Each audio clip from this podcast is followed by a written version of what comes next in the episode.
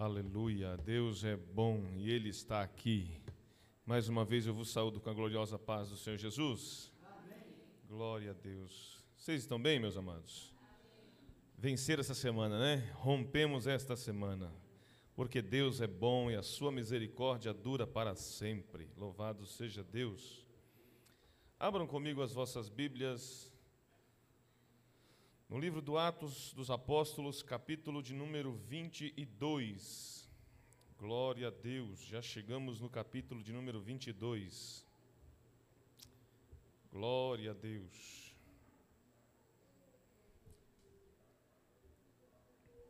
É interessante quando a gente lê as cartas do apóstolo Paulo, como o pastor Francisco fez a leitura na, na introdução deste culto, a, carta de, a primeira carta de Paulo a Corinto é que quando a gente começa a ler depois as, as outras cartas, as cartas de Paulo, a gente que estuda o livro do Atos, a gente percebe onde Paulo estava, o sentimento que ele estava para escrever aquelas igrejas. Coisa tremenda, irmãos. Louvado seja Deus.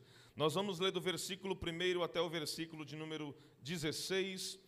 O texto sagrado diz assim: Irmãos e pais, ouçam agora a minha defesa. Quando ouviram que lhes falava em aramaico, ficaram em absoluto silêncio.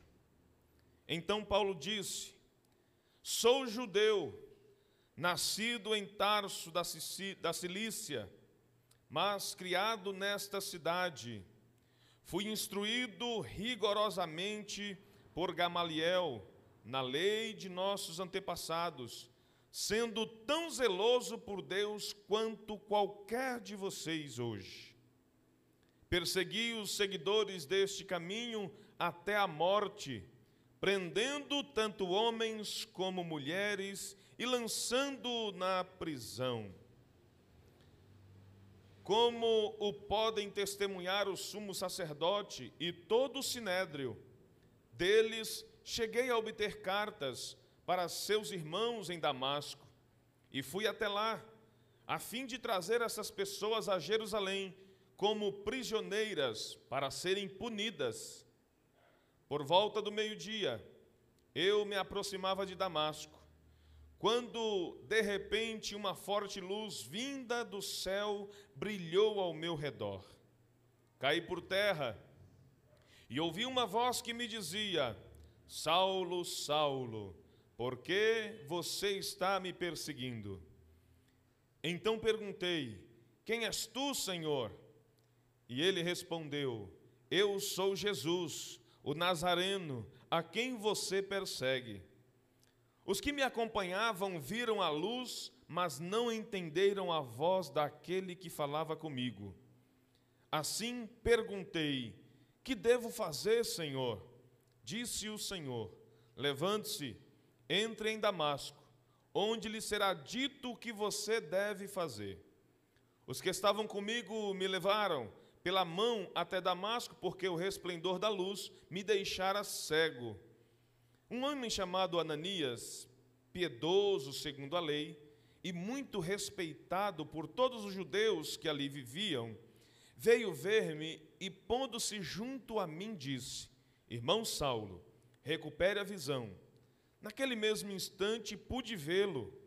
Então ele disse: O Deus de nossos antepassados o escolheu para conhecer a sua vontade, ver o justo e ouvir as palavras de sua boca.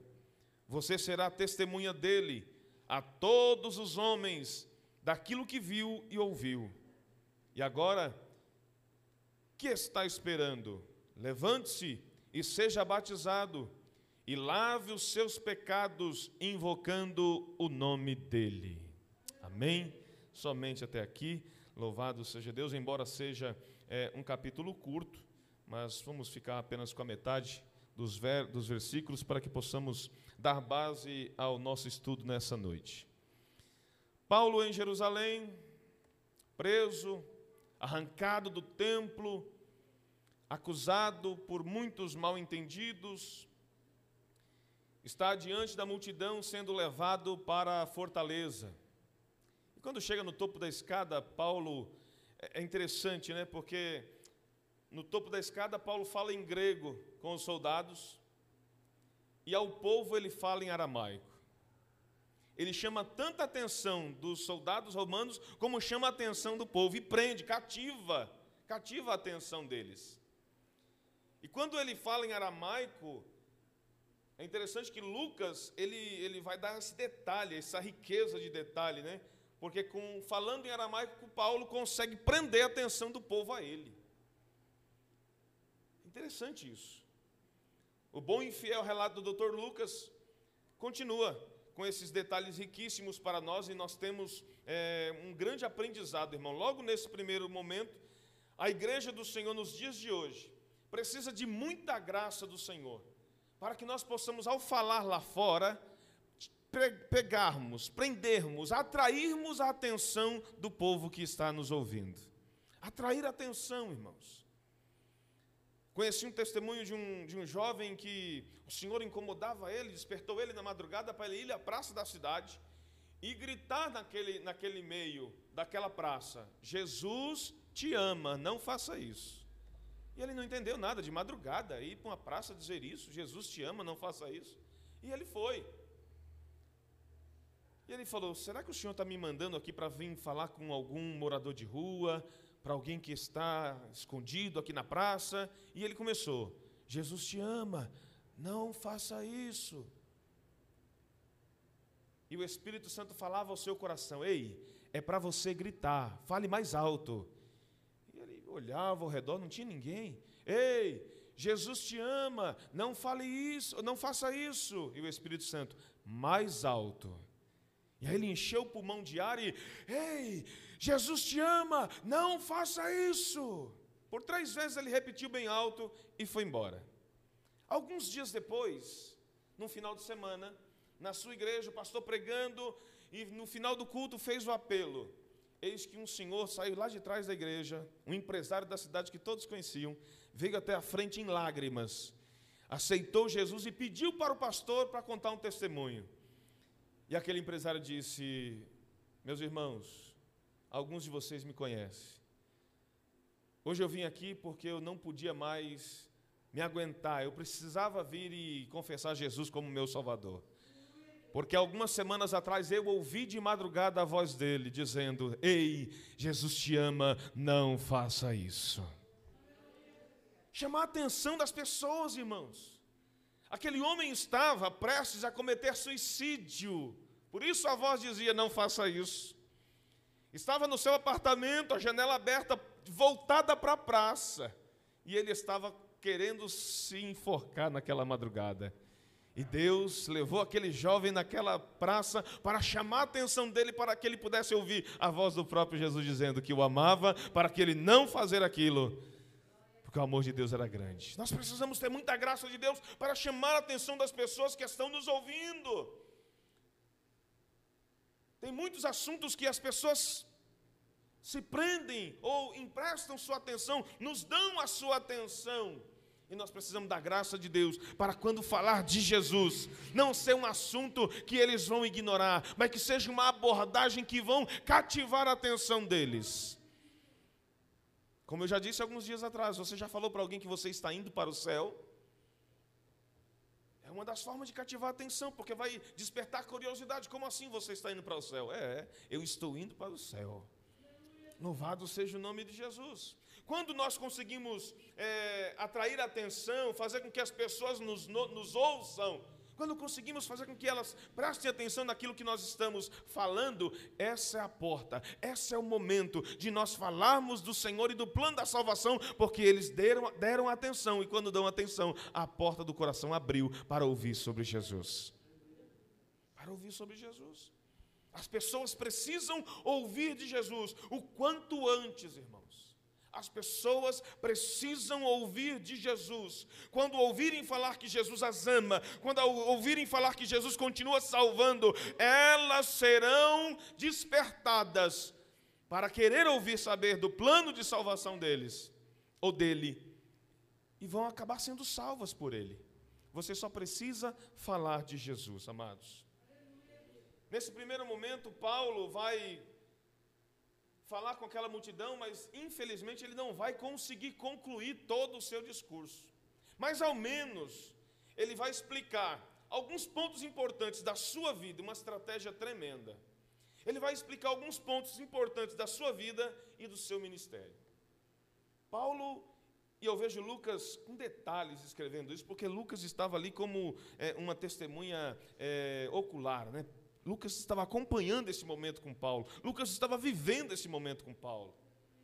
Então, Lucas, esse, esse trecho da vida de Paulo, daqui para frente, Lucas não vai ouvir de alguém ou ouvir, receber algo de Paulo as informações. Lucas está narrando aquilo que ele está vivendo com seu amigo e o seu pastor Paulo. Olha que interessante, a estratégia de Paulo se dirigia aos seus acusadores se fazendo conhecido dele. Irmão, é interessante quando a gente se familiariza com as pessoas. Eu já vivi isso, eu já passei por isso. Eu sei o que você está vivendo, eu sei que é difícil você largar isso, eu sei que é difícil você largar aquilo, eu sei que é difícil abandonar essas práticas. Eu já passei por aqueles que passaram, claro, né? Eu sei que você, eu já passei por isso, eu sei o que você está vivendo, mas é possível, porque a mesma graça que Deus deu a mim, Ele dará a você, e aí você continua cercando Ele, se fazendo conhecido por Ele. Eu já tive uma vida assim, eu já tive uma vida assim. Paulo fala da sua vida, o seu testemunho pessoal, e isso prendeu a atenção daqueles homens. Quando a gente fala da nossa história, irmãos, porque pensa, Muitos, muitos, eles são pegos pela curiosidade. Muitos são pegos pela curiosidade. Eles querem saber. Quanto mais você dá informação sobre a sua vida no sentido de testemunhar, mais eles vão querer saber a respeito. Então, Paulo entra nessa linha com essa estratégia para fechar a atenção deles, ter a atenção deles, e ele consegue, irmão. Numa grande multidão, na frente daquela fortaleza, Paulo consegue fazer com que todos ouçam o seu testemunho, deem atenção a ele. Isso é graça de Deus. Isso é graça de Deus. O nosso testemunho pessoal é o que vai chamar a atenção das pessoas que não conhecem o Senhor. Não conhecem o Senhor. Quando a gente começa a contar das experiências que Deus faz conosco, irmãos, as pessoas dão atenção, as pessoas prestam atenção, as pessoas querem ouvir. Jesus fez isso, Fez. E ele fez na minha, pode fazer na sua também. É, irmão. Percebendo as maravilhas do Senhor em nós, eles serão atraídos para caminhar conosco, servir ao Senhor Jesus. E daqui a pouco estão na igreja junto conosco, adorando o Senhor, porque foram alcançados pelo Senhor. Mas o nosso testemunho precisa falar sobre a vida deles. Não podemos esquecer das palavras do nosso Salvador, porque Paulo estava dando o seu testemunho, irmão, com dificuldade. Paulo estava falando para os seus acusadores. Paulo estava falando para aqueles que espancaram ele. Se não fosse a guarda romana, Paulo havia sido morto. Pontapés, paulada e pedrada. Os soldados, lembra no capítulo anterior, no finalzinho? Os soldados tiveram que ajudar Paulo a subir as escadas. Imagina o esforço que Paulo estava falando. Mas quando Paulo se dirige aos seus acusadores, ele se dirige com brandura, ele se dirige com temor a Deus, ele se dirige com palavras brandas para desviar o furor daquela multidão. E ele consegue, pela graça de Deus. E nós não podemos esquecer da palavra do Senhor quando ele disse, João 16 e 33, Eu disse estas coisas para que em mim vocês tenham paz. Jesus dizendo para os seus discípulos: Vocês precisam ter paz em mim. Neste mundo vocês terão aflições. Contudo, tenham ânimo, eu venci o mundo. Então nós precisamos estar sempre lembrando das palavras do Senhor Jesus. Ele está dizendo: tenham paz em mim, porque nesse mundo vocês vão passar por aflição, mas tenham ânimo, eu já venci o mundo. Eu já venci o mundo. Jesus também disse que estaria conosco e nós precisamos lembrar disso. Porque é que muitos crentes, porque é que essa geração de cristãos que se esquecem da palavra e quando passa uma luta, a primeira coisa a fazer é se afastar da igreja. Não, não vem mais para a igreja. Está se esquecendo da palavra. A palavra está dizendo, o Senhor Jesus em Mateus 28, 20, parte B, vai dizer: E eu estarei convosco sempre, até o fim dos tempos. Ele estará conosco sempre, irmão. Sempre é sempre. No, na, na, na, alegria, na tristeza, nos momentos bons, nos momentos ruins, o Senhor está conosco. Ele está conosco. O próprio Deus havia encorajado Paulo, irmãos. Eu fico maravilhado. Que aí o, o escritor de Lucas faz a gente voltar aos outros capítulos anteriores, e quando a gente volta no capítulo 18, por exemplo, versículos 9 e 10, nós vamos ver o Senhor, o próprio Deus, quando Paulo estava em Corinto, lá em Corinto, Paulo precisou ser encorajado pelo próprio Deus. Quando o Senhor disse, certa noite o Senhor falou a Paulo em visão, olha aí, irmão, o homem estava sendo perseguido, o homem estava sendo é, caluniado, mas estava em oração. E em oração Deus deu uma visão para ele, e o Senhor dizia para ele: Não tenha medo, continue falando e não fique calado, pois eu estou com você e ninguém vai lhe fazer mal ou feri-lo, porque eu tenho muita gente nessa cidade. Em Corinto, Paulo estava sofrendo ameaça e Deus o encorajou. Assim como Deus estava com ele ali, mesmo permitindo que ele tivesse sido açoitado em Jerusalém, ele sabia: Deus está comigo, e se eles não me mataram agora, é porque eu preciso concluir o meu propósito e o meu chamado. Vou continuar falando. E ele vai falando, irmão.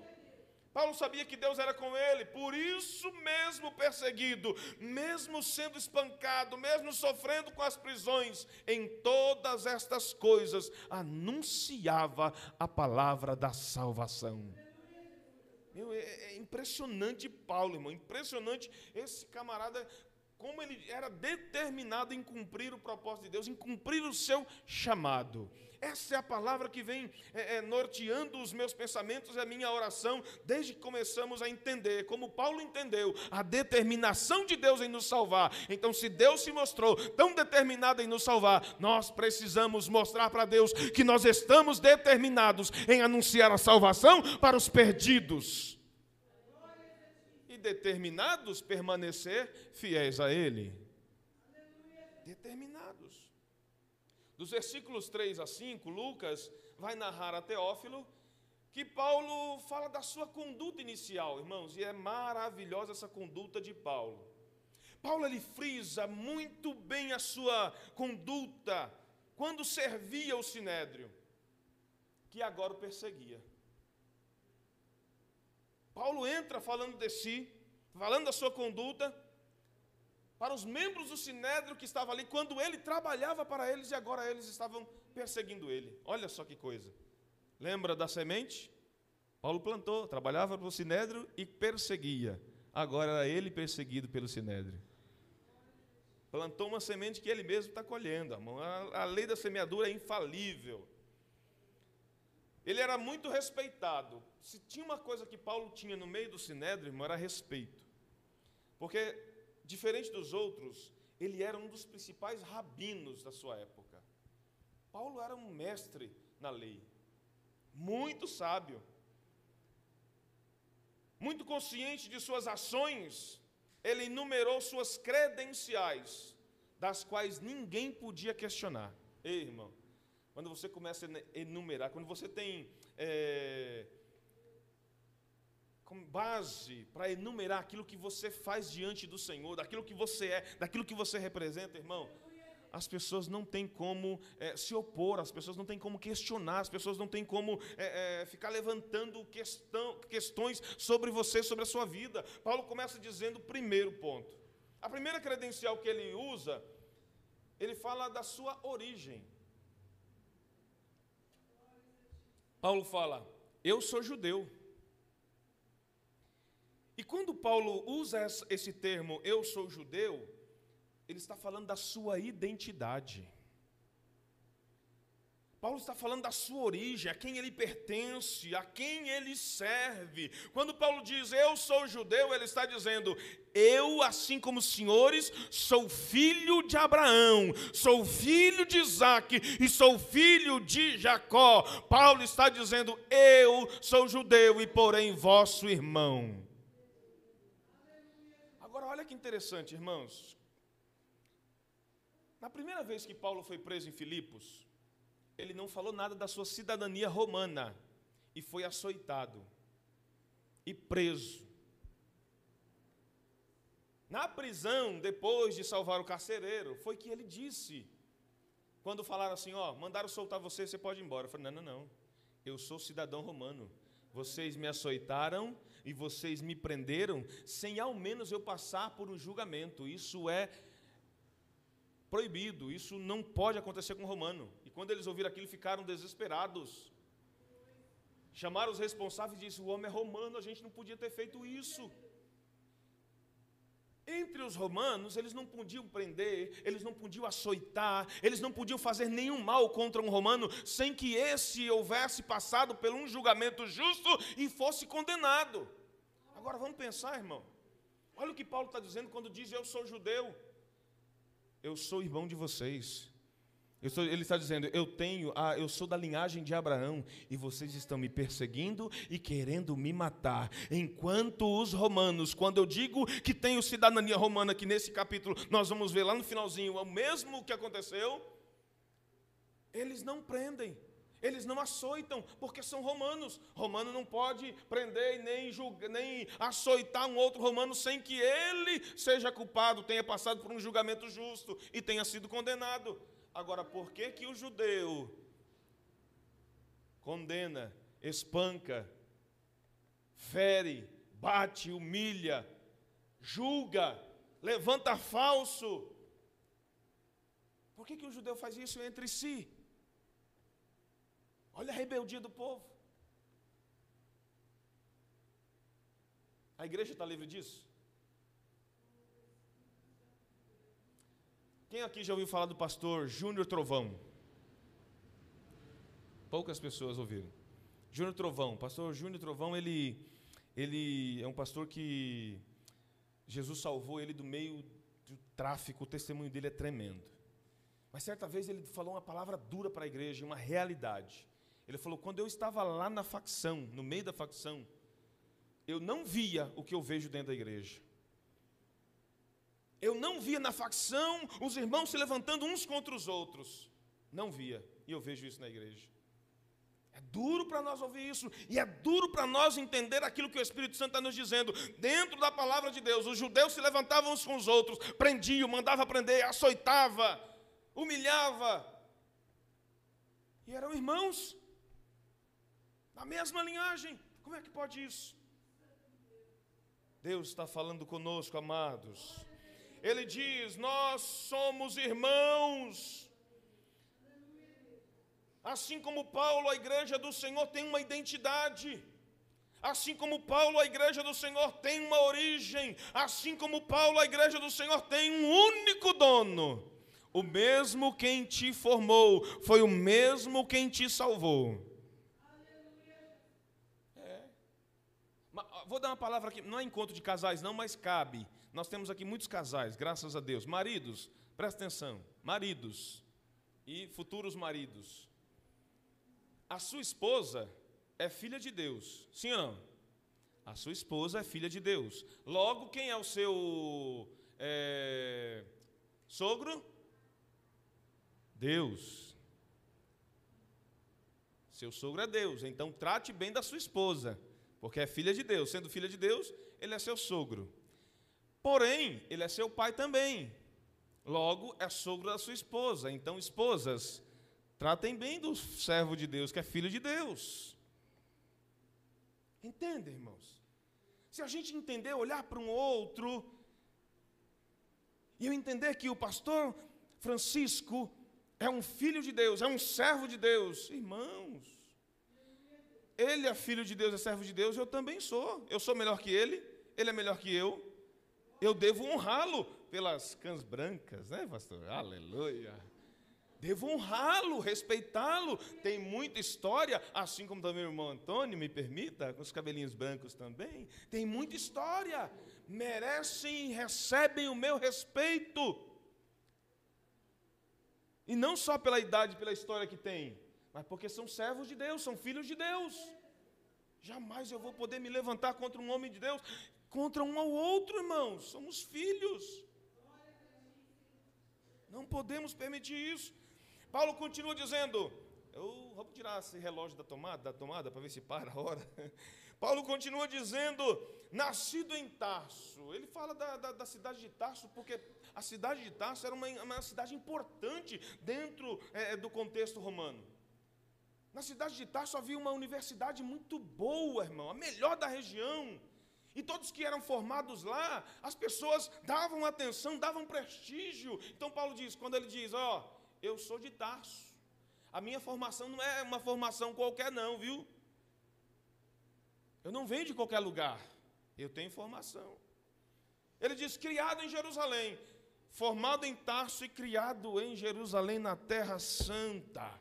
Quando Paulo vem para Jerusalém, ele vem com uma idade jovial, adequada para receber as instruções da lei. E aí ele vai dizer: instruído por nada mais, nada menos que Gamaliel. Quem era Gamaliel? O mais honrado rabino do século, irmãos. Só isso. Olha o que Paulo está dizendo. Olha as credenciais desse homem. E ele continua dizendo: seguidor da lei. Paulo estava dizendo: Eu não apenas conheço, mas sou um cumpridor da lei, mas agora livre pela graça em Jesus. Eita coisa boa. Ele fala: perseguidor zeloso da igreja. Ele perseguia, prendia e mandava matar. Na sua ignorância, Paulo fez o que não devia e só descobriu isso depois de perder com a cegueira dos seus olhos, por causa da glória de Deus que envolveu ele, ele percebeu que a verdadeira cegueira era espiritual. Precisou perder a visão física para entender que ele era cego espiritual. Meu Deus, irmão. Meu Deus. E ele vai dizer: representante legal do sinédrio pois eu peguei cartas com eles, autorização deles para levar os irmãos do Sinédrio de Damasco para prender aqueles que estavam lá e trazer de volta. Olha só, irmão, tirar as pessoas das casas delas, trazer para Jerusalém para prender e para esperar que eles recebessem a sua punição, porque seguiam o caminho. Paulo agora é o embaixador, um representante de Deus para trazer libertação aos presos e encorajar aos perseguidos. Olha o que Paulo vai dizer à igreja de Corinto também. A igreja de Corinto ele escreve duas cartas tremendas. Na segunda carta, no capítulo 6, versículo 3 a 10, irmão, isso aqui é tremendo demais. Não damos motivo de escândalo a ninguém, em circunstância alguma, para que o nosso ministério não caia em descrédito. Ao contrário, como servos de Deus, recomendamos-nos de todas as formas, em muita perseverança, em sofrimentos, prisões e tristezas, em açoites, em prisões de novo, tumultos, em trabalhos árduos, noites sem dormir e jejuns. Paulo está descrevendo a sua, o seu pastorado. Os pastores passam por isso. Em açoites e prisões, nem tanto, mas a pressão é muito grande. Em pureza, em conhecimento, paciência e bondade, no Espírito Santo e no amor sincero, na palavra da verdade, no poder de Deus com as armas da justiça, quer de ataque, quer de defesa, por honra e por desonra por difamação e por boa fama, tido por enganadores, sendo verdadeiros, como desconhecidos, apesar de bem conhecidos, como se estivéssemos morrendo, mas eis que vivemos, espancados, mas não mortos, entristecidos, mas sempre alegres, pobres, mas enriquecendo muitos, nada tendo, mas possuindo tudo. Olha as contradições que Paulo explica, irmão, que vai falar aquela igreja de Corinto, encorajando ela. Por uma coisa por outra, estejam na presença do Senhor, firmados no Senhor. com essas credenciais e histórico da sua vida, não havia outra opção para aqueles judeus a não ser pianinho ouvirem a eles. Teriam, tiveram que engolir um pouquinho a seco e ouvir o que Paulo tinha a dizer. Paulo também não faz uma defesa agressiva, irmãos. Ele não é agressivo se defendendo. Tem muita gente que se defende atacando, e não é assim, irmão. Entenda a obra do inimigo. O próprio Paulo vai dizer que a nossa luta não é contra carne e sangue, mas contra os principados, potestades. Eu tenho um problema, surgiu um problema lá em casa, eu vou pegar minha mulher pelos cabelos. Não, vou orar. A gente tem que atacar o problema, não a pessoa. Surgiu um problema com meu filho, vou pegar meu filho e colocar ele de castigo. Não é a pessoa. Entenda o trabalhar do inimigo. Se for na área espiritual, não é contra a pessoa que você tem que lutar, é contra as potestades. E muitas vezes isso com brandura, com amor, com abraço. Paulo vai dizer para eles, da mesma forma, irmãos, que ele usou o termo lá em Atenas. Em Atenas, quando Paulo viu que aquele povo era religioso, ele diz: Olha, vejo que vocês são bem religiosos. Paulo não diz com tirando sarro e nem ironizando eles. Paulo elogia eles e deixa eles perceber que está sendo elogiados. E quando são elogiados, dão atenção a Paulo.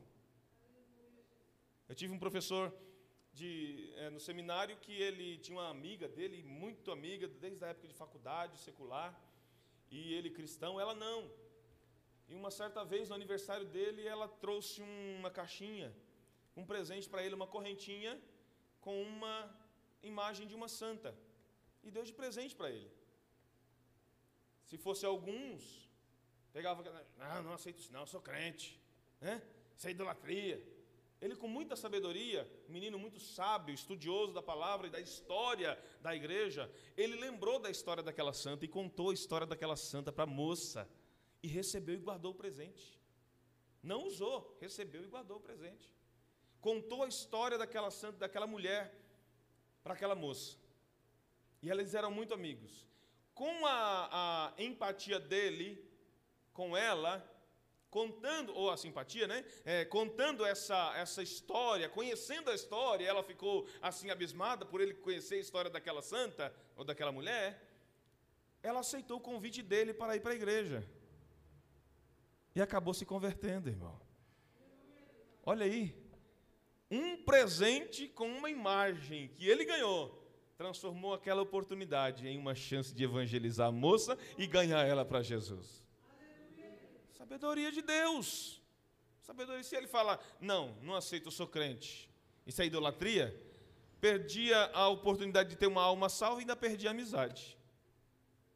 Sabedoria, irmãos. Louvado seja Deus. Paulo vai dizer àqueles irmãos: vocês são zelosos. E eu também era zeloso, assim como vocês. Vocês são zelosos pela lei, e eu também. Paulo vai reconhecer: vocês estão fazendo isso comigo porque vocês estão zelando da lei. Eles não tinham entendido o ministério de Paulo. Mas a questão do ministério de Paulo não era apenas o ministério, mas para onde ele foi chamado. E daqui a pouquinho nós vamos chegar lá. Paulo vai reconhecer que ordenou a prisão e a morte como punição para todos que seguiam o que eles chamavam de o caminho. Quando nós lemos, né, Lucas falando para Teófilo a respeito do caminho, o caminho, o caminho, que esses judeus falavam, esse caminho aí, eles estavam fazendo referência às palavras de Jesus. Lembra quando Jesus, João escreve no capítulo 14, versículo 6, eu sou a verdade, eu sou o caminho, eu sou a vida. E ninguém vem ao Pai a não ser por mim. É por causa da palavra de Jesus, quando Jesus disse sobre si: Eu sou o caminho, eu sou a verdade, eu sou a vida. E eles pegaram aquilo. Ele disse que é o caminho, os seguidores dele seguem o caminho, o caminho que é ele. E eles usavam isso. Dos versículos 6 a 16, Paulo vai falar da sua conversão extraordinária. E a, a, o testemunho da conversão de Paulo, irmão, ele, ele põe paixão, ele põe é, espanto, ele põe é, tudo que pode se imaginar no sentido de para cativar a atenção das pessoas. Porque uma coisa é você contar uma história, você ler, mas uma coisa é você colocar emoção naquilo que você está lendo. E quando se testemunha, se revive aquilo que está testemunhando. Sim ou não? Por exemplo, alguém passou por um trauma. Toda vez que vai testemunhar daquele trauma, lembra, revive aquilo e chora, se for um trauma triste. Se foi um negócio alegre, um momento alegre, né? Por exemplo, o dia que nós casamos e aí a minha esposa, a gente descobriu que ela não podia engravidar. E no dia que nós saímos do laboratório, depois de uma semana, de, de sete semanas de oração, e a palavra da, da, da, da campanha era: é, a primeira promessa era a promessa no fruto no ventre. E acabou a campanha, na semana seguinte a gente estava saindo, irmão, eu lembro até hoje da calçada, do lado de uma árvore, eu e ela de frente, pegamos o papelzinho, quando abrimos, vimos o resultado positivo, nós nos abraçamos e alegramos a nossa alma naquela rua, ali no centro de Santo André, porque foi uma alegria muito grande, lembrar disso é gostoso. Então, testemunhar isso é reviver. E quando Paulo testemunha sobre a sua conversão extraordinária, Paulo está revivendo. Então, como reviver algo que você viveu maravilhosamente na presença do Senhor, sem sentimento? Experiência, irmão. Experiência com Deus. E Paulo coloca emoção no seu, no seu, é, no seu testemunho. E Lucas vai registrar no capítulo 9, quando Paulo se converteu, Lucas registra no capítulo 22 e ele vai voltar a falar, Paulo vai falar de novo, de, diante das autoridades em Roma, lá no capítulo 26. Então, só aqui no finalzinho de Atos dos Apóstolos, Paulo fala três vezes, aliás, ele vive uma vez e fala mais duas vezes a respeito do seu testemunho. É ter vivo, irmão, é ter vivo a lembrança da ação de Deus extraordinária na nossa vida. Precisamos manter, não deixar esquecido o agir do Senhor sobre nós. E para isso, para essa chama manter-se acesa, nós precisamos falar. Imagina aquela multidão ouvindo esse testemunho de Paulo, todo aquele silêncio. Ele está contando o que aconteceu com ele. E nós precisamos falar para as pessoas o que aconteceu conosco, a nossa própria experiência. Como estava a serviço do Sinédrio indo para Damasco, eles entendiam que Paulo tinha autoridade para falar. Ele estava do nosso lado, estava indo para o Sinédrio. O que aconteceu com ele? Nesse momento, Paulo descreve Quão espantoso e surpreso ficou quando, a caminho de Damasco, o próprio Cristo, ressurreto, apareceu em glória e falou com ele. Meu Deus. Mas ainda assim, o diabo é terrível, irmão. O diabo é terrível. E, e no coração daqueles judeus, eles pensavam assim: os discípulos inventaram a história de que Jesus ressuscitou. Eles mesmos inventaram a história, né? Porque o, a ressurreição ela foi, ela foi é, é, incontestável. Muitas testemunhas. Mas entre eles disseram: não, vamos inventar essa história. Os discípulos roubaram o corpo e inventaram essa história de que esse Jesus ressuscitou. E inflamaram esses judeus legalistas de que a ressurreição de Jesus era mentira. E eles acharam: Paulo acreditou na história dos discípulos. Não é possível um negócio desse. Mas Paulo está dizendo: não, eu não acreditei em história. Ele apareceu para mim. Eu ouvi a sua glória e ouvi a sua voz. Tanto que perguntei: Quem é o Senhor? E ele disse: Eu sou Jesus de Nazaré, a quem você persegue. Meu Deus! Mas espera aí. Paulo estava perseguindo o que os que andavam no caminho. E quem anda no caminho está andando com Jesus. Está andando por Jesus. Está andando em Jesus Logo, se está andando por, em e com, quem persegue quem anda com ele, está perseguindo ele. Quem te persegue está perseguindo o Senhor. Olhe, presta atenção, o Senhor Jesus apareceu para defender aqueles a quem Paulo estava perseguindo. E Jesus assumiu para si: vocês estão me, você está me perseguindo. Paulo foi bem claro em seu relato, dizendo que viu e ouviu, que posteriormente, por causa de ter visto aquela glória, ficou sem visão. Orientado pelo Senhor, ele entrou em Damasco. E olha como Deus é, irmãos. Paulo vai falar para os, esses judeus que havia um homem, um homem em Damasco chamado Ananias, que era piedoso segundo a lei. Isso dá crédito. Porque ó, lá em Damasco Havia um homem piedoso na lei, seguidor da lei, e que Deus havia falado com ele, revelado a minha vida. Ele foi na casa de Judas, onde eu estava. De... Quem falou que eu estava lá? Quem falou para ele que eu estava lá? Assim como quem foi que falou para Ágabo que eu estava na casa de Filipe? O GPS de Deus não falha, irmão. O GPS encontra eu e você onde quer que estejamos. Quando Deus tem um plano, Deus vai nos acha. Deus nos acha, irmão. Deus nos prova que dele ninguém se esconde. O salmista já dizia: Se eu subir ao mais alto dos céus, tu vai estar lá. Se eu descer no mais profundo dos mares, tu também vai estar lá. Para onde irei? Como eu vou fugir da tua presença? Não tem como fugir e nem se esconder de Deus. Mas quando Paulo diz que um certo Ananias, um homem piedoso na lei, foi falar com ele, o povo, opa, desse Ananias aí nós sabemos. Desse Ananias aí nós sabemos. Então vamos, vamos continuar ouvindo esse camarada aí e ao tempo todo em silêncio. E Paulo falando. Dos versículos 17 a 19, para a gente acelerar um pouquinho, Paulo vai falar do seu chamado. Como foi isso? E é aqui que pega.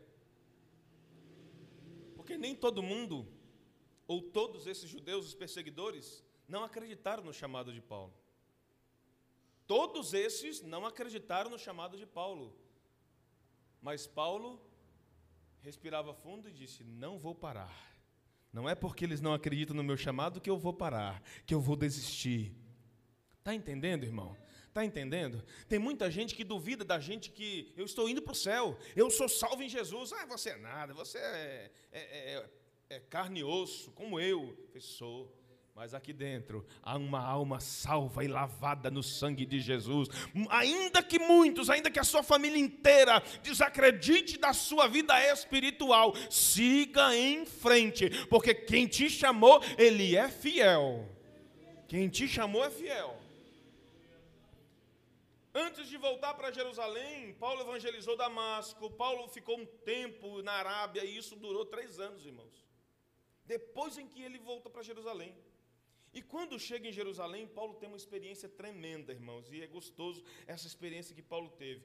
O capítulo 10 vai dizer que Paulo viveu uma experiência, aliás, no capítulo 10, é a mesma experiência que Paulo vive no templo, é a que Pedro viveu no capítulo 10, lá em Jope. Lembra de Pedro? Ele está em Jope, está com fome, mas foi orar. E na oração ele entrou num êxtase, foi arrebatado. Ele viu os céus abertos, aquele lençol, aquela visão descendo. E Deus falou com ele. Aconteceu isso com Paulo. Quando Paulo está no templo, ele estava orando ao Senhor quando ele volta para Jerusalém e ele entra em êxtase de tanto orar ao Senhor. Ele tem uma experiência com Deus. E Deus fala com ele a respeito do seu chamado. É nesse momento em que Deus faz o chamado de Paulo, avisando ele: você precisa sair de Jerusalém. Naquele momento, você precisa sair de Jerusalém. Eles não vão aceitar o seu testemunho a meu respeito. Saia de Jerusalém. É na oração que recebemos de Deus os seus mistérios e o poder para desenvolver o ministério, irmão. É na oração que entendemos, recebemos de Deus os mistérios espirituais para desenvolver o ministério, o chamado que Ele tem na nossa vida. Essa questão da oração é tremenda, irmão. É só pela oração que podemos ver o sobrenatural acontecer. Só pela oração, irmãos. Eu fico olhando, às vezes, vendo, preocupado com essa geração, dali, da Evelyn, o, os filhos da Karen, o Gabriel, os filhos da Kathleen, os nossos adolescentes e até mesmo alguns jovens que ainda não tiveram experiência com Deus. E eles precisam viver essas experiências com Deus sobrenaturais para fortalecer a fé, para embasar a fé.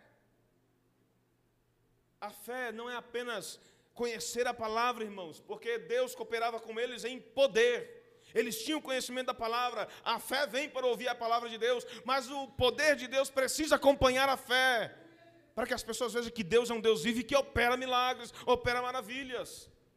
Essa ação do Espírito Santo é tão atual como nos dias dos apóstolos. Pena que nem todos acreditam assim. É pela oração que venceremos todas as batalhas espirituais. A oração nos leva a um nível e ambiente espiritual favorável para que possamos ganhar toda e qualquer batalha contra o inimigo. Eu estava estudando nesse ponto e, eu me lembrei de um vídeo que eu assisti, até postei no meu status no Instagram, de um jovem falando sobre a batalha entre o corvo e a águia. Já ouviram? Alguém assistiu esse vídeo? O corvo é o único animal que se atreve a encarar a águia. Só que ele é astuto. O corvo representa o ser das trevas. A águia representa os servos de Deus. É um dos animais que tipificam os servos de Deus. A águia. Isaías vai falar sobre a águia para se renovar, e a gente precisa se renovar. Mas o corvo é o único animal que se atreve a querer enfrentar a águia. E sabe como é que ele faz isso? Ele é muito astuto e. É, como é que fala aquela pessoa que, que pega as pessoas de surpresa por trás? Hã? Traiçoeiro, essa é a palavra. Obrigado traiçoeiro. Sabe como ele faz, Henrique? O corvo pousa nas costas da águia enquanto ela voa e começa a bicar o seu pescoço, bicar o seu pescoço, bicar o seu pescoço. A águia não revida, a águia não luta, a águia não gasta sua energia com o corvo. Sabe o que ela faz? abre as suas asas e voa mais alto, cada vez mais alto, cada vez mais alto. E quando ela alcança altas alturas, já não há mais oxigênio para o corvo e simplesmente ele cai. É o que Deus está falando para nós, irmãos. Nós não podemos e nem precisamos gastar energia em lutar contra corvo. Nós só precisamos abrir as asas e voar na oração em direção ao trono de Deus. É o ambiente espiritual onde o inimigo cai, onde o inimigo perde as suas forças, onde ele não tem mais oxigênio para trabalhar, para lutar contra nós, é na presença de Deus. Lembra quando Jesus atravessou o mar da Galileia lá para Gadara? E aquele, aquele, aquela legião de demônios naquele homem, dizendo: Mas o que, que tu vem fazer aqui? vieste nos perturbar, vieste tirar a nossa paz, porque a presença de Deus chegou naquele lugar, irmão. E quando a presença de Deus chegou naquele lugar, os corvos não podem permanecer, eles são levados para um ambiente onde eles perdem as suas forças e caem. Caem. Entenda isso. Você não precisa entrar em uma batalha com corvos. Só voe na presença de Deus. Voe nas asas da oração até o trono de Deus, e lá, nesse ambiente espiritual, o teu inimigo vai perder as forças, sem que você perca a energia de lutar com ele. Irmão, lutar com corvo é perder tempo, é perder tempo. Então não lute com corvo, lute na presença de Deus. Aleluia. Louvado seja o nome de Jesus. Naquela oração no templo, o Senhor apareceu a Paulo e revelou o seu chamado. Então o Senhor disse, versículo 21, o Senhor disse a Paulo: Vá, eu enviarei para longe aos gentios. O chamado de Paulo era para os gentios porque Deus sabia que os mesmos perseguidores do seu filho Jesus estavam ali e iriam perseguir Paulo até fazer com que ele morresse, como fizeram com Jesus. Mas Deus disse: Não, você precisa ir além, você precisa escrever para muita gente ah, o seu testemunho, e aquilo que eu faço através de você precisa alcançar mais pessoas. Ainda não é o seu momento. Paulo enfrentou a mesma resistência que Pedro enfrentou quando pregou e o Espírito Santo desceu sobre a vida de Cornélio e todos da sua família os judeus em Jerusalém não aceitavam aquilo. Não, a promessa é para o judeu, não pode alcançar gentil. Pode, porque o Senhor falou: ide até os confins da terra. Samaria, Judéia e os confins da terra. E eles foram. Quando Paulo disse que o Senhor teria enviado aos gentios, nesse momento, o silêncio foi rompido. O tumulto voltou de novo, irmãos. É incrível, irmão, é incrível como aqueles judeus estavam cegos em não querer aceitar os gentios salvos por Cristo. Não, não pode ser, não pode ser, nós não aceitamos isso. Deus não te chamou para você pregar a salvação que é nossa para os gentios. Não, não, não, não, não. E começou aquele alvoroço todo novamente. Gritavam para que tirassem a vida dele. Gritavam, irmãos. Olha o que eles dizem aqui, ó. Versículo 22. A multidão ouvia Paulo até que ele disse: que o Senhor havia enviado aos gentios. Então todos levantaram a voz e gritaram: Tira esse homem da face da terra, ele não merece viver. Olha aí, irmãos. Como é que um homem não merece viver querendo o bem, querendo a salvação, querendo a libertação, querendo unir, querendo trazer para junto? E o povo dizendo: Não, não queremos, não queremos, não queremos. Meu Deus. Nesse momento, Paulo revela a sua cidadania, porque quando os romanos viram que o tumulto foi generalizado, que eles não iriam mais parar de gritar e não deixaram mais Paulo falar, eles levam Paulo para dentro e recebem a ordem: açoita ele, açoita ele, para que ele diga, para que a gente possa entender. Vamos tirar dele.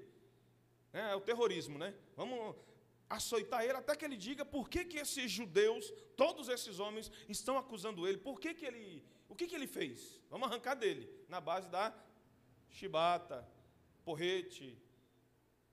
Era muito sofrimento. E nesse momento, Paulo, não, não vou apanhar de graça, não. Agora não. Agora vocês vão saber que eu sou. E Paulo revela a sua cidadania romana. É interessante, irmão, porque até nesse tempo aqui já havia corrupção. Chega o comandante da guarda e diz: Rapaz, me disseram que você é, é, é, é romano. Eu paguei um alto preço para conseguir a minha. Mas isso era proibido. Era, tudo que é proibido as pessoas conseguem é porque tem ajuda, né? Pagou um alto preço para alguém que era corrupto para conceder cidadania romana para aquele camarada. Falsificar documento. Paulo diz: Eu não paguei, eu a tenho por direito de nascença. Eu nasci cidadão romano em Tarso. Tenho essa cidadania por nascença, não precisei pagar nada, não precisei entrar em, em esquema, nem corrupção. Eu sou de nascença. Sabe o que aconteceu? Opa! Se ele é romano, como ele está dizendo, então a gente não pode nem prender. Cometemos dois erros: amarramos ele e açoitamos. Estamos perdidos. Se ele quiser nos é, é, denunciar, estamos perdidos. Solta esse homem, solta esse homem, libera ele. E o pior, irmão, ou melhor para ele, né? Paulo passou então a ser guardado, reservado do povo que queria matar pelo próprio governo romano, pelos próprios soldados romanos. Era a guarda de Paulo. Olha o que Deus faz, irmão. Os opressores do povo de Israel estavam guardando Paulo contra o povo de Deus. Olha só. O povo queria pegar Paulo. Os opressores do povo dizem: não, nós vamos guardar ele nós vamos guardar ele. Toda essa estadia de Paulo em Jerusalém, tudo isso que aconteceu com Paulo, quase morto, espancado, tudo de um efeito maligno de maus entendidos. Os judeus viram Paulo com Éfeso na cidade e acharam, pensaram, Paulo introduziu esse homem no templo, profanou o templo. Esse homem não merece viver, vai ter que morrer. Irmãos, ah, Jonas, não, Jonas veio no culto, o Jonas olhou meio torto assim, e o Jonas está com dor de cabeça, trabalhou o dia inteiro, teve problema no trabalho. Né? Certo, certa vez, eu, minha esposa e minha família fomos numa igreja, e a gente estava em transição, saindo do ministério vindo para cá. E um certo pastor colocou a gente para de pé na igreja, olha o que aconteceu. Apresentou a gente, aí tinha uma pessoa que conhecia a gente lá. Era amiga de escola, da época de escola minha. E aí colocou na observação: estão sem congregação. É uma informação que não se pode ler no púlpito. É informação para alguém saber, opa, dá uma atenção aí, né? Qualquer pessoa com bom juízo, né? Pensaria assim: não vou ler isso aqui, não precisa, essa informação não é para a igreja, é para mim. Aí ele lê no púlpito. Essa família está sem igreja. Tem um recado para você. Eu estou, pá, estou animado. Ó. Vai vir uma coisa de Deus aí. Quero dizer para você, família, a gente de pé, irmãos. Pensa. Aí o pastor falou assim: vocês que estão sem congregação estão sem a proteção de Deus. Procure uma igreja mais rápida para congregar, porque vocês estão sem a, a proteção de Deus. Irmãos, não sabiam onde enfiar a cara. Nós todos de pé, olhando para um lado, olhando para o outro, as pessoas, nem ninguém olhava para a gente. Todo mundo olhando para frente. E eu fiquei, irmão, eu não consegui mais cultuar. Ele pregou, foi uma boa mensagem, mas eu não recebi aquela mensagem. E eu doido, fiquei lá, esperei todo mundo sair, queria que ele viesse cumprimentar a gente. Eu já tinha uma, algo preparado para falar para ele. Sabe o que Deus tinha colocado no meu coração para falar para ele? Eu, pastor, o senhor não está num bom dia, né? O senhor deve ter tido um dia difícil, né? Porque tratar um visitante desse jeito, pastor, pelo amor de Deus, hein? O senhor não deve ter tido um dia difícil. Eu não ia brigar com ele. Eu ia mostrar para ele que, por, pelo dia que ele teve difícil, possível dia difícil, ele distratou, deixou de receber. Nunca mais voltei lá. Ele saiu de lá, mas eu não voltei para lá. Entendem? Como é que se expõe desse jeito? Mas ele pode ter tido um dia difícil, irmão. O Jonas teve um dia difícil de trabalho, dor de cabeça, problema. Aí vem pra, veio para a igreja. Aí porque ele olhou assim, está com a cara meio assim, eu vou achar que, eu vou pensar que o Jonas está pensando mal de mim. Eu tenho esse direito. Imagina, irmão eu vou ficar alegre, porque mesmo com dor de cabeça, mesmo cansado, ele está aqui na presença de Deus para ouvir a palavra do Senhor. Irmão, bom senso, né? Bom senso, é ou não é? É bom senso, irmãos. Então nós não podemos fazer juízo ou mau juízo das pessoas. Sabe o que é isso? É deixar o inimigo fazer ninho. Lembra da historinha do passarinho? A gente não pode impedir que o passarinho voe aqui mas a gente pode impedir que ele faça ninho. Eu não posso impedir que o inimigo lance um pensamento, ah, o Jonas não está de bem comigo. Eu não posso impedir que o pensamento mal venha, mas dizer, não, eu não vou plantar aí, não vou deixar isso crescer. Não, sai daqui, sai daqui, porque o menino está aqui, trabalhou o dia inteiro, está aqui na presença de Deus, ouvindo a palavra. Sai daqui em nome de Jesus. Pronto! Ah, não fiquei triste com ele, e ele nem sabendo que eu estou triste com ele, porque, oh, irmão, pelo amor de Deus. A gente precisa aprender a viver a palavra e os nossos pensamentos. Paulo vai dizer isso, irmão.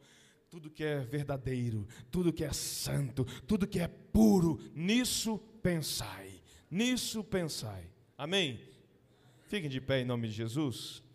Quero orar com você, a oração final aqui desse estudo. O pastor Francisco fará ainda a última oração e estará dando a benção apostólica. Amanhã, se Deus assim permitir, nós estaremos, irmãos, nas suas orações, é, peça para que Deus toque no coração da, dos, dos, dos, habitantes ali, dos, dos, moradores, os novos moradores aqui do, do, do condomínio aqui atrás, que a prefeitura liberou, porque amanhã, com a ajuda de Deus, nós estaremos colocando a faixa lá. E a faixa está bem bonita. Você pode pegar a faixa para mim ali? Está em cima da mesa. Por favor. Amanhã a gente vai colocar o banner com os dias de culto aqui na frente da igreja, um banner bonito, ficou lindo. Pastor Rogério que imprimiu, com os dias de culto, horário de culto. As pessoas que passar na rua vai ver os dias que tem culto aqui e o horário. Mas tem uma faixa que nós vamos colocar lá na frente da, da, da portaria, que é um convite de toda a igreja. Não é minha, não é meu convite, é o convite da igreja. A igreja, a Assembleia de Deus, Ministério Santo André, dar boas-vindas. Cadê Henrique? Isso, abre aqui rapidão, abre aqui, por favor. Cada um numa ponta. Olha que faixa bonita, irmãos. Isso aqui é um convite. Enquanto você orar, eu quero que você ore, peço, né? Peço que você ore, é, para que Deus faça com que as pessoas se atentem a esse convite. Hã? Olha que lindo, irmãos. Tá bonito, não tá? Dar boas-vindas aos novos moradores do Jardim Ipanema, e convida para vir para os nossos cultos. Olha aí, esperamos por vocês. Então lembrem que essa faixa vai ser colocada amanhã lá e vai ficar lá por um bom tempo, até durar. E as pessoas vão sair da. Vai ficar na frente da portaria, irmão. Que estratégia que Deus deu. Coisa de Deus, irmão, do céu. vai ficar na frente da portaria. As pessoas vão entrar e vão sair, e essa faixa vai estar lá na frente. É o convite, é o convite. E domingo nós vamos fazer o evangelismo, vamos entregar os nossos folhetos é, que tem os dias dos nossos cultos, vamos entregar para as pessoas, para as famílias aqui de perto, para que venham para os nossos cultos. Amém? Oh, louvado seja. Obrigado, queridos. Deus os abençoe em Cristo Jesus. Você pode curvar sua cabeça e colocar a mão no seu coração? Senhor, nosso Deus e nosso Pai. Em nome de Jesus de Nazaré, Senhor, nós te pedimos que o Senhor venha nos ajudar, Senhor, a prosseguir em frente, Senhor, e nunca parar.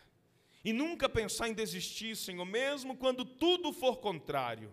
Que possamos estar, Deus amado, tão determinados como os teus servos da igreja primitiva estavam. Seja a nossa força, Senhor Deus e Pai, quando nos faltar as nossas próprias. Que o Senhor guarde o nosso coração com o teu poder, que o Senhor guarde, ó Deus amado, a nossa vida com o teu poder, para que possamos cumprir todo o teu propósito, Senhor, e seguir fielmente o teu chamado.